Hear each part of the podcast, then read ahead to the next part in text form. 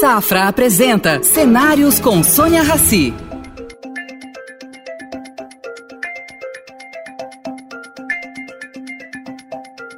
Bem-vinda, Carola, bem-vinda ao projeto Cenários. É um prazer ter você aqui com a gente, ainda mais para falar sobre um setor tão importante que é o terceiro setor. Começo com uma pergunta simples. Como é que você começou a trabalhar efetivamente no terceiro setor? Oi, Sônia, muito obrigada pelo convite. Obrigada por todos aqueles que nos vão nos escutar. Eu estou no setor, Sônia, há quase 30 anos, dá vergonha de falar, porque senão denota a idade, né?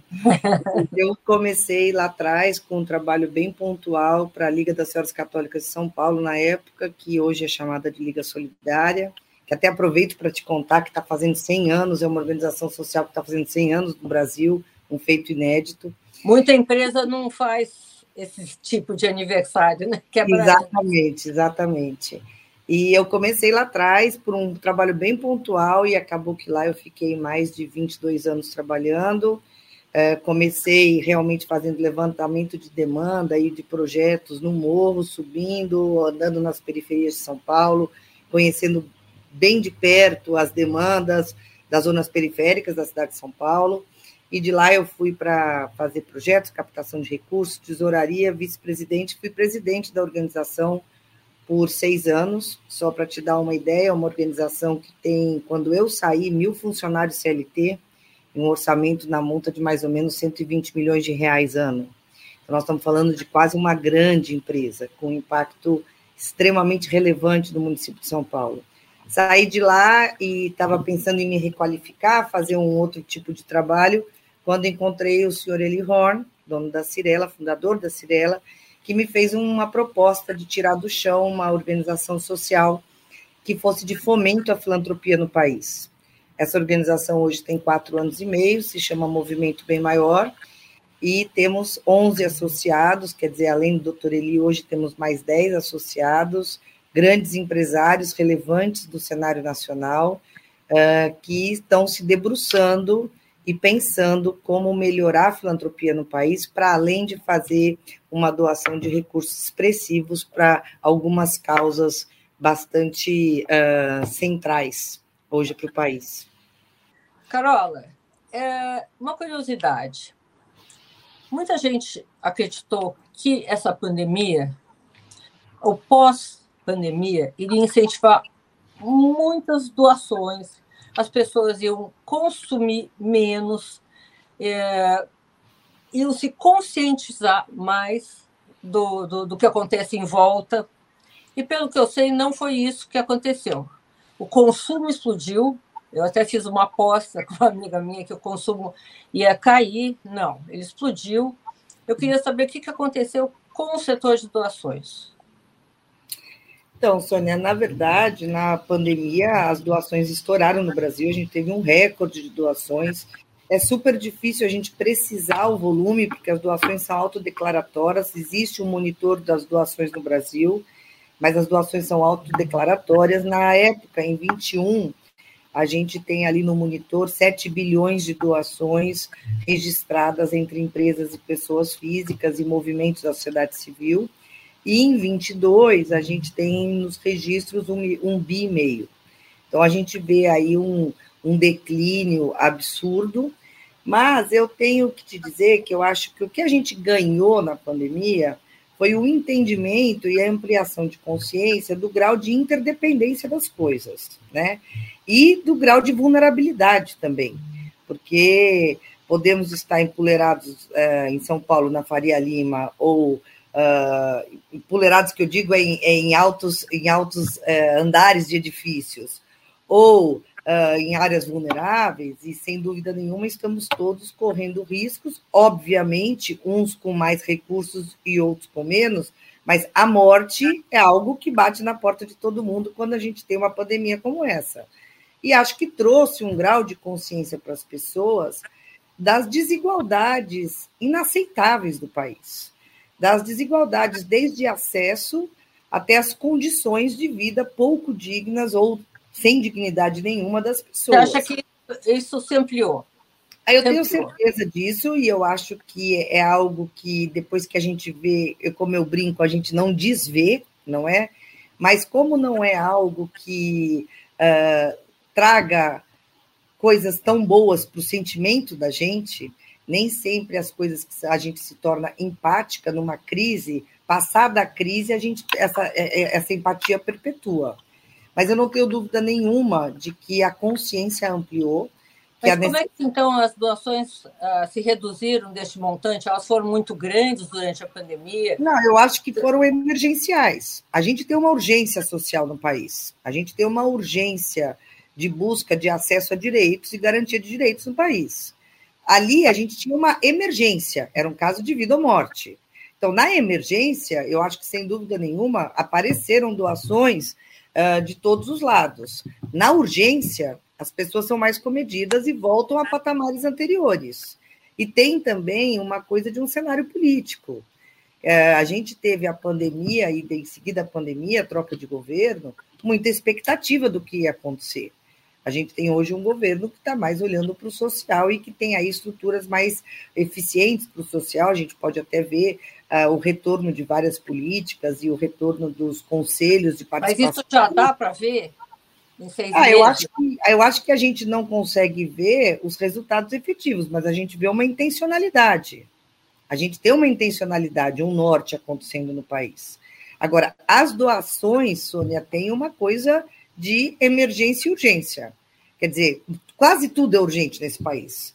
A gente tem problema de todos os lados. A gente tem a urgência ambiental, a gente tem a urgência de saneamento básico, a urgência de habitação, a urgência da educação. Então, assim, a urgência não é algo que comove mais. Como é que funciona a ONG que você dirige? Explica. Explica até o nome que eu acho interessante. Então, é uma organização social sem fins lucrativos que trabalha para filantropia estratégica. Filantropia estratégica diverge da caridade quando você usa uma metodo, quando você usa algumas metodologias e você tem um olhar para mudanças sistêmicas. Então, o que, que significa isso? considerando que é tudo interligado e interdependente, se a gente fizer como uma acupuntura alguns investimentos sociais, você pode destravar você e buscar soluções para problemas. É, por isso que é filantropia estratégica.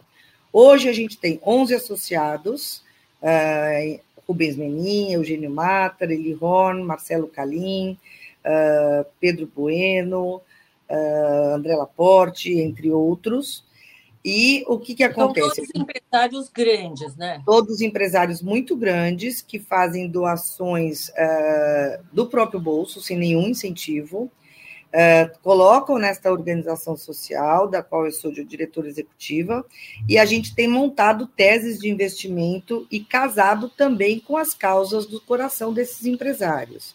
Então, a gente hoje tem um braço muito forte de educação e inclusão produtiva e quando eu falo educação, o recurso a gente não tem, a gente não gasta o recurso, não investe o recurso uh, em organizações que são pequenas ou que estão fazendo coisas na que já estão funcionando, né? É, a gente não olha. Roda, né? De jeito nenhum, a gente não tem nenhum projeto próprio. A gente olha para organizações que estejam, por exemplo, fazendo trabalhos ou advocacy na área da implantação da nova base nacional curricular, para que tenha um resultado e um impacto nacional.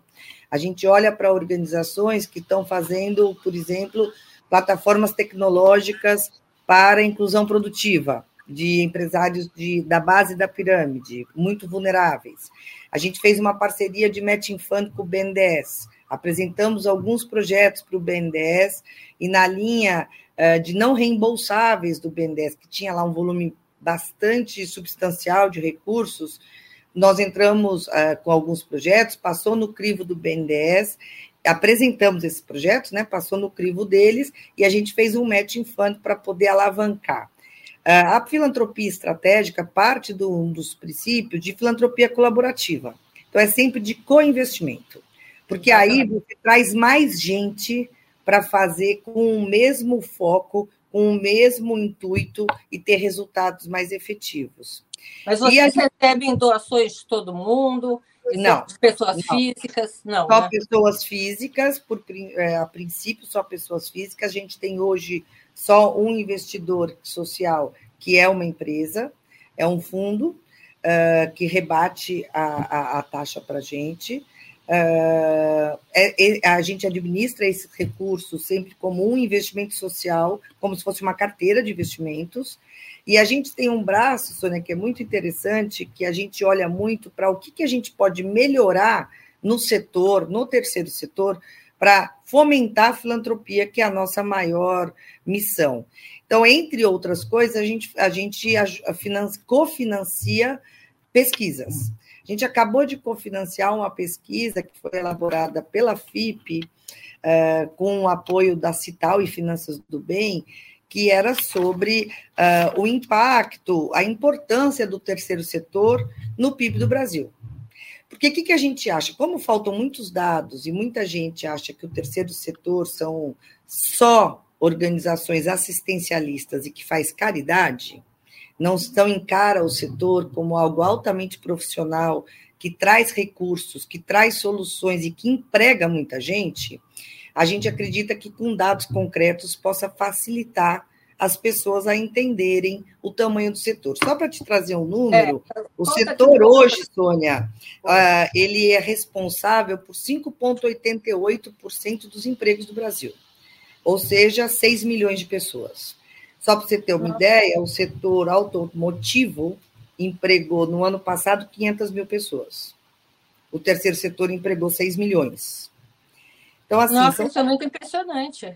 É muito impressionante. Outro número que é muito impressionante é que a contribuição que o terceiro setor traz para o PIB brasileiro é de 4,27%.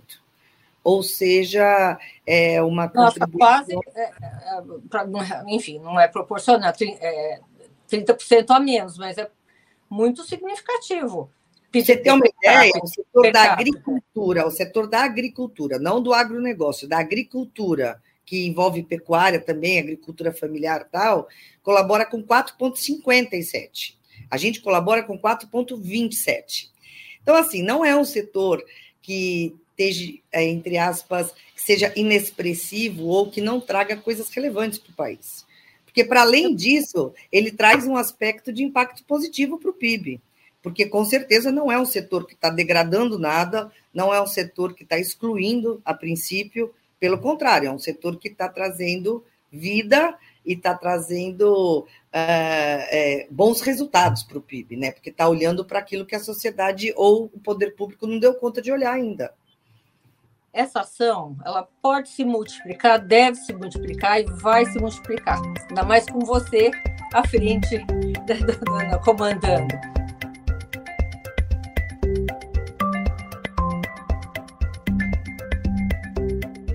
Me diz uma coisa: que mais o Brasil precisaria para que isso se expandisse mais rapidamente? Olha, Sônia, eu acho que tem alguns pontos é, de, várias, de várias escalas. Né? Primeiro, uh, um arcabouço fiscal que valorize isso. O Movimento Demora, junto com outras grandes organizações, escritórios renomados de, de advocacia do país, Uh, estamos juntos olhando para fazer um advocacy aí na reforma fiscal para a mudança, primeira coisa do ITCMD. Quer dizer, o Brasil, junto com mais três países do mundo, pagam ITCMD, que é imposto sobre doação, que é o mesmo da herança. Você paga imposto sobre. É, é o mesmo o imposto da herança, só que sobre doação. Então, em São Paulo, São Paulo é 4%, mas é um imposto estadual. Então, ele varia de 4% a 8%, a 8% no Brasil. Então, Uh, assim, é algo Mas que. Isso, isso continua dentro do Isso continua. Não, isso não. Na Câmara já passou, já passou na Câmara. Uh, falta, obviamente, depois as legislações complementares para regulamentar isso, mas passou na Câmara. Então, assim, é, é uma coisa também que mostra uma articulação do setor e uma ação colaborativa. Eu acho que o setor tem visto cada vez mais que sozinho ninguém vai conseguir. Então, é um setor que está olhando muito para ações colaborativas e como, enquanto grupo de filantropos grandes, empresas e organizações preocupadas com as soluções sociais do país, podem atuar colaborativamente.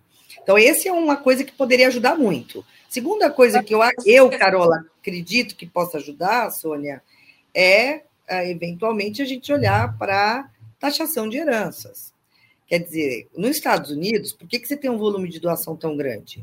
Porque você tem uma taxação que aí eu, Carola, pessoalmente acho até muito alta uh, das heranças, e você doa em, é, em vida ao invés de deixar. Exatamente, os... você doa em vida, você não é taxado. Exatamente, mas, é, mas você é obrigado a doar mais de 50% do seu patrimônio, tem uma série de, de regras, né? Quem sabe no Brasil, se a gente tivesse que uh, taxar só 10%, 15% do patrimônio, seria um volume financeiro extremamente relevante para o setor e que poderia realmente fazer a diferença na área social. Porque eu acho que tem mais um agravante essa história toda da filantropia. Agora, nesse arcabouço fiscal não existe nada sobre isso? Ou não, já... sobre isso não existe ainda. Sobre isso não existe ainda. Uh, existe por hora só a, a, a, o ITCMD que a gente tem junto com esse grupo olhado para esse advocacy. Agora, eu acho que para além de tudo isso, que uh, depois tem marco regulatório bancário que a gente precisa mexer, porque as organizações sociais têm uma dificuldade tremenda de abrir conta no banco. É, é um absurdo o marco regulatório fala que não. Um fala um pouquinho sobre isso. Uh, olha, Sônia, o que, que acontece? As organizações. Eu crio uma ONG, o que, que eu tenho que fazer? Bom, para além de toda a documentação, estatuto, registrar em cartório e ter todos os seus regimentos e uh, uh, uma série de documentos. Em dia você chega no banco, por exemplo, como eu vivi, por exemplo, no Bem Maior, e pede um cartão de crédito. E você não tem patrimônio, porque uma organização social, teoricamente, como a nossa, que é uma organização meio, que faz ponte entre a filantropia, entre os projetos e os programas e os filantropos, nós somos uma organização ponte a gente não tem um patrimônio. Então a gente não passa no score de crédito para ter um cartão de um cartão de crédito minimamente com limite baixo. Isso é ridículo. Como é que as, hoje no mundo de hoje as organizações têm dificuldades com o sistema bancário? Então isso também existe hoje um advocacy com outras organizações isso olhando. Só no Brasil ou no mundo inteiro? No Brasil, no Brasil. Ah, mas o que eu acho, Sônia, é que para além de todos esses entraves que o setor tem, é, eu acho que a gente tem aí uma coisa cultural, que é de extrema importância a gente falar e que está na mão, sem dúvida nenhuma, é, principalmente daqueles que detêm a caneta, de entender que a solução passa por todos nós. O problema é nosso e a solução é nossa. A solução não é do outro, a solução não é só do poder público. A solução é da sociedade. Mas isso é, é o que você disse, é cultural depende de educação, né? Então, mas é para além de educação, Sônia, depende de entender que a garantia de acesso a direitos é algo constitucional e que todos nós temos que trabalhar para diminuir as desigualdades e principalmente aquelas questões que hoje são uma panela de pressão, como uh, o problema de o problema racial no país. São questões que não são glamurosas, são questões que uh, a gente vai ter que colocar na mesa e conversar e entender como que essa sociedade vai se comportar daqui para o futuro para poder ter uma sociedade onde todo mundo possa viver com mais, com mais de forma mais equitativa, onde a justiça social seja pelo menos algo que esteja na mesa posta, do bar, da empresa, do, do político. Isso está acontecendo no mundo inteiro, né? A, Porque, a, a desigualdade está aumentando proporcionalmente a cada país, mas isso está crescendo, deveria ser uma preocupação global, né? Mas eu, eu, eu, tenho, eu acho não, eu tenho certeza que é uma preocupação global. Uh, existem aí vários movimentos, o próprio Pacto Global da ONU, aonde ele traz algumas diretrizes e endereça algumas questões para as empresas de, de regra de conduta e comportamento das empresas para poder mudar um pouco essa roda. Uh, todos os programas de inclusão, todos os programas de diversidade, eu acho que estão olhando para isso. Mas é um problema global e econômico. Oi? O que você acha que falta para conscientização? A conscientização do ser humano de uma maneira geral e restrita, de que isso ah, prejudica a todos, inclusive a ele mesmo. É, eu acho que a questão do meio ambiente, Sônia, traz aí uma urgência em olhar para isso que não vai ter jeito, porque não vai ter planeta para viver, entendeu? Então não vai ter não não vai ter mais nem dinheiro, nem desigualdade, não vai ter nada, não vai ter nem nós aqui para conversar sobre isso. Eu acho que tem algumas alavancas e alguns gatilhos que estão uh, acelerando esse processo de conscientização. Mas eu vejo no mundo, uh, e mesmo no Brasil mais incipiente, mas eu vejo no mundo muitos movimentos de muitos empresários, de muitos estudiosos e acadêmicos estudando novas economias. Quer dizer, quando a gente fala da nova economia, quando a gente fala de formas mais inclusivas, de um capitalismo consciente, a gente está falando de uma preocupação global de que vai ter que ter aí um novo, uma, uma nova moral, como eu usava na pandemia. Né? Exatamente. Né? Não é mais nem uma nova ordem, é uma nova moral. E eu acho que isso tem muita gente trabalhando no país para isso. A gente então, vê... Carola, justamente a pandemia, esse período, eu acreditei que isso serviria para uma maior conscientização. E o que eu sinto hoje é que não está acontecendo. Você acha é. que. Não, eu, eu, eu, eu trabalho para que sim, Sônia. Eu passo o dia tá. inteiro conversando é com empresários. O que a gente puder ajudar, tudo está. Eu trabalho para isso, entendeu? Eu passo o dia inteiro uh, lendo, gerando. É, a gente cofinancia projetos aí e organizações que geram conteúdo sobre isso. Por exemplo, a gente trouxe a Stanford Social Review, que é a melhor revista de Stanford sobre a área social do mundo. o Bem Maior é um dos cofinanciadores que trouxe para o Brasil aonde traz parte do material internacional e parte do material é gerado aqui de conteúdo trazendo boas práticas, bons exemplos e novos pensamentos de como que a gente vai olhar para o futuro.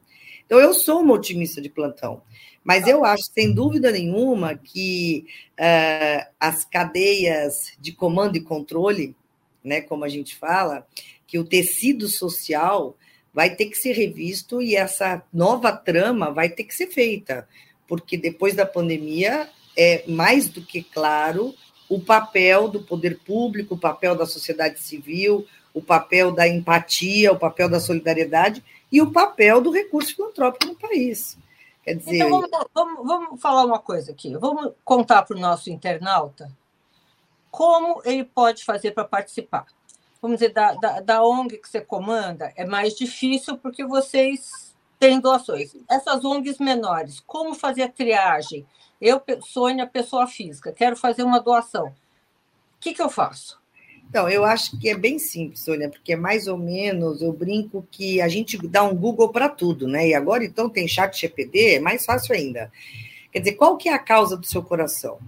O que, que mais te motiva, o que, que mais te incomoda na sociedade hoje?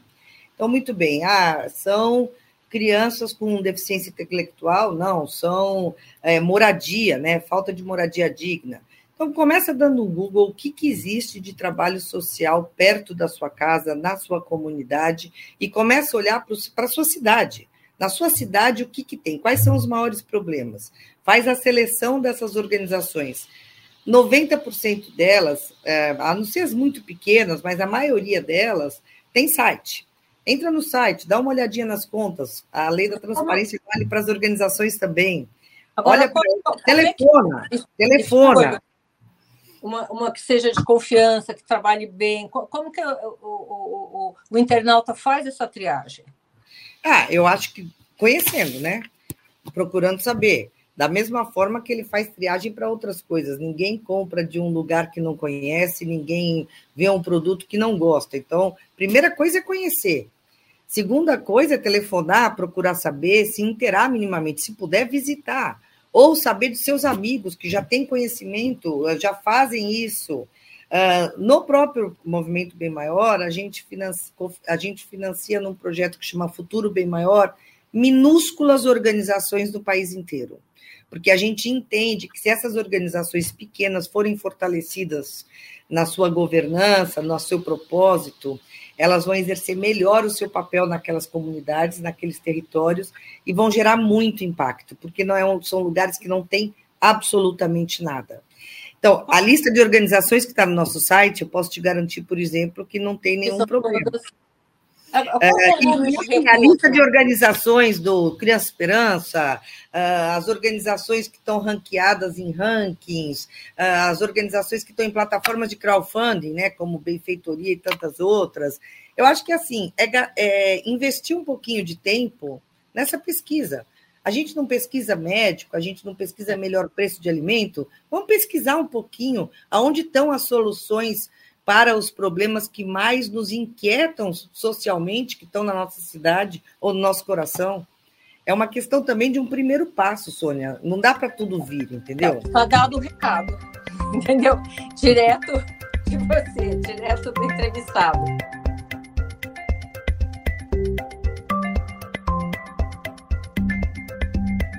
Carola, você acha que é, culturalmente o brasileiro evoluiu nos últimos 20 anos em termos de doações? Porque a gente precisa explicar também para o internauta que aqui não existe uma lei Rouanet para é, doações é, filantrópicas, né? não existe isso. Isso seria necessário? Não é necessário. Nos Estados Unidos tem, aqui não tem. Uma vez eu conversei com o George Soros, que ele é gigante nessa área, né? Sim. E ele me disse que ele, ele financiou em Budapeste a primeira universidade de lá. Ele colocou 800 milhões de dólares, ele, sem nenhum benefício fiscal. É assim, é, é, é para quem pode. Eu, eu, não, eu, não, eu não tenho claro ainda se o Brasil deve ou não deve ter uma lei Rouanet para essa área de filantropia? Então vamos lá. Eu acho que a gente tem que dividir algumas coisas aqui. Uma coisa são leis de incentivo fiscal para empresas, né? Uh, que tem ali sua regulação de lucro, lucro líquido, declarado imposto de renda, ou para as SAs, que tem ali um direito de deduzir uma um percentual do seu lucro para leis de incentivo, ao invés de pagar aquele imposto, ela vai redirecionar esse imposto para uh, para leis de incentivo fiscal que beneficiam o esporte, a cultura, a educação, crianças e adolescentes nos municípios, que são os FUNCADs, os fundos da criança e adolescente, etc. Isso, para mim, é redirecionamento de imposto. Tá? Leis de incentivo fiscal importantíssimas, altamente relevantes e que eu acho que traz engajamento das empresas e dos seus funcionários em diversas causas. Então, eu acho que é uma porta importantíssima no país e que a gente tem que sim que lutar para melhorar a qualidade dessa legislação e aumentar, se possível. Outra coisa são recursos filantrópicos, né, que você tira do bolso para fazer aquela doação. Então, tem que ter incentivo? Não tem que ter incentivo? Eu acho que é uma, uma, uma questão a ser discutida porque tem que ser bom para os dois lados, Sônia, porque a gente está falando aqui de um recurso voluntário, é uma escolha individual. E essa escolha individual passa pela compreensão da necessidade dessa sociedade de viver em sociedade. Nós somos parte dessa sociedade. Então, essa escolha tem que ser feita em, a, a, para o bem do outro aonde nós seremos beneficiados também. Então, se isso vai ser taxado, incentivado, é uma outra discussão. O que eu acredito é que, assim, eh, as pessoas precisam entender que é muito mais algo comportamental e cultural e que tem que ser algo que a gente se sinta parte dessa solução do que o, o, o tamanho do valor. Obviamente que a gente vê uh, pessoas que têm muita condição no país e que não entenderam ainda o valor agregado deste investimento social. E aí eu te digo o seguinte: eu acho que é por falta de cultura, eu acho que é por falta de confiança, porque você mesmo falou, como eu sei se ela faz bom trabalho? Então, eu posso te garantir que a maioria das organizações sociais no Brasil fazem um excelente trabalho. As que não fazem, elas nasceram equivocadas já. O problema da confiança no país, eu acho, nas organizações sociais, no terceiro setor especificamente, eu acho que é um problema que não é das organizações e nem do setor. é um problema uh, de comportamento das sociedades por tudo que a gente tem vivido, da falta de confiança nas instituições, nas pessoas, no poder público, na iniciativa privada. Quer dizer, eu acho que é um problema cultural. Então, a, o meu apelo, Sônia, é que, para além do volume de recursos filantrópicos, que a gente possa fazer escolhas enquanto sociedade. De qual é a sociedade que a gente quer fazer parte e que país a gente quer ter daqui a 10, 20, 30 anos. Quando o George Soros faz um investimento como esse numa universidade, ele quer ter um país dali a 10, 20, 30 anos Melhor. que tenha um grau de educação em outro patamar. Eu não posso esperar que o poder público, num país como o nosso, com o nível de problemas sociais que nós temos, tenha recurso para fazer isso. Ah, mas aí a gente vai culpar meia geração de poder público, de políticos que passaram por cargos públicos. Essa é uma forma de corrigir os problemas do país? Essa é uma forma de oportunizar o recurso humano e financeiro que a gente pode ter hoje no país para olhar o futuro como uma sociedade mais íntegra, mais digna e que tenha aí um valor agregado das nossas ações, das nossas escolhas e do nosso investimento filantrópico? do nosso investimento social? Então, eu acho que passa por muitas outras decisões a serem tomadas por empresários, por acadêmicos, por pessoas que tenham hoje recursos para oportunizar, alavancar melhoria para o país. Você existem outras ONGs como a de vocês que, enfim, administram recursos. Eu acho que a Gerando Falcões também trabalha um pouco desse jeito, né? Recada recursos e redireciona. Não, na verdade, a Gerando Falcões tem trabalhos próprios, né? Qual que é a diferença aqui, Sônia? Existem organizações na ponta, como a gente chama, que são aquelas que executam diretamente com o público beneficiado. Então, são aquelas de contraturno escolar, são creches, são hospitais filantrópicos, são organizações de esporte, de cultura, de lazer. E existem as organizações meio, que é o que eu sou, que são aquelas que fazem a ponte entre o recurso e esses projetos e organizações, aquelas que trabalham por advocacy, então elas recebem financiamento para mudar a legislação, para trabalhar para mudança de cultura, para gerar conteúdo para o setor, que são as organizações meio, que não lidam diretamente com o público beneficiário. Como a gente tem algumas sim no país, tem muitos institutos e fundações né, que fazem isso, que não têm projetos próprios e que cofinanciam outros projetos. Tem o próprio GIF, que hoje é o Grupo de Institutos e Fundações Empresariais, que representa uma, um grande, acho que são quase 200 organizações e fundações empresariais, que tem um trabalho maravilhoso no país de incentivo e fomento à filantropia no país. Eu acho que tem uh, bastante gente. Qual que é o nosso maior desafio, Sônia? É furar a bolha porque nós conversamos com nós mesmos. Dificilmente a gente conversa com a Sônia Raci ou com o nosso ouvinte internauta. E dificilmente as pessoas têm interesse nesse assunto, porque muitos acham que a gente uh, sonha com um mundo que não é possível. Sabem pouco do quanto é tudo baseado em dados, em evidências, consolidado. Conhece pouco as metodologias de aferição de resultado, impacto, Hoje é altamente profissionalizado, Sônia. Tanto é que eu não sei se você percebeu que, em, em ao momento nenhum aqui, eu coloquei as doações é, como simplesmente uma caridade. Eu coloco como um investimento social, porque eu entendo que faz parte da carteira de investimentos da gente o Qual investimento. Quais recursos que vocês movimentam normalmente? Olha, nos últimos quatro anos, a gente já movimentou uh, na mais ou menos 120 milhões de reais, sendo que na pandemia a gente liderou junto com duas organizações, o IDES, que é o Instituto de Desenvolvimento uh, de Investimento Social, e a B Social, que era uma plataforma de captação. Nós três juntos, a gente montou um fundo emergencial para a saúde e a gente movimentou praticamente 60 milhões de reais, beneficiando 70 hospitais no Brasil. Mas esses 60 milhões, eu sei que não é um volume que uh, deixa os ouvidos da gente tão feliz, porque, puxa, não é tanto. Mas foram de 11 mil doadores em seis meses. Isso para ah, nós. Eu, eu, eu, acho significativo. Não acho isso para nós, Sônia, 11 mil doadores em seis meses, fazendo o trabalho de relevância que a gente fez naquele período, é algo que para nós é um gol tremendo, porque são, foram mais pessoas envolvidas e confiando de que o recurso filantrópico ia chegar na ponta.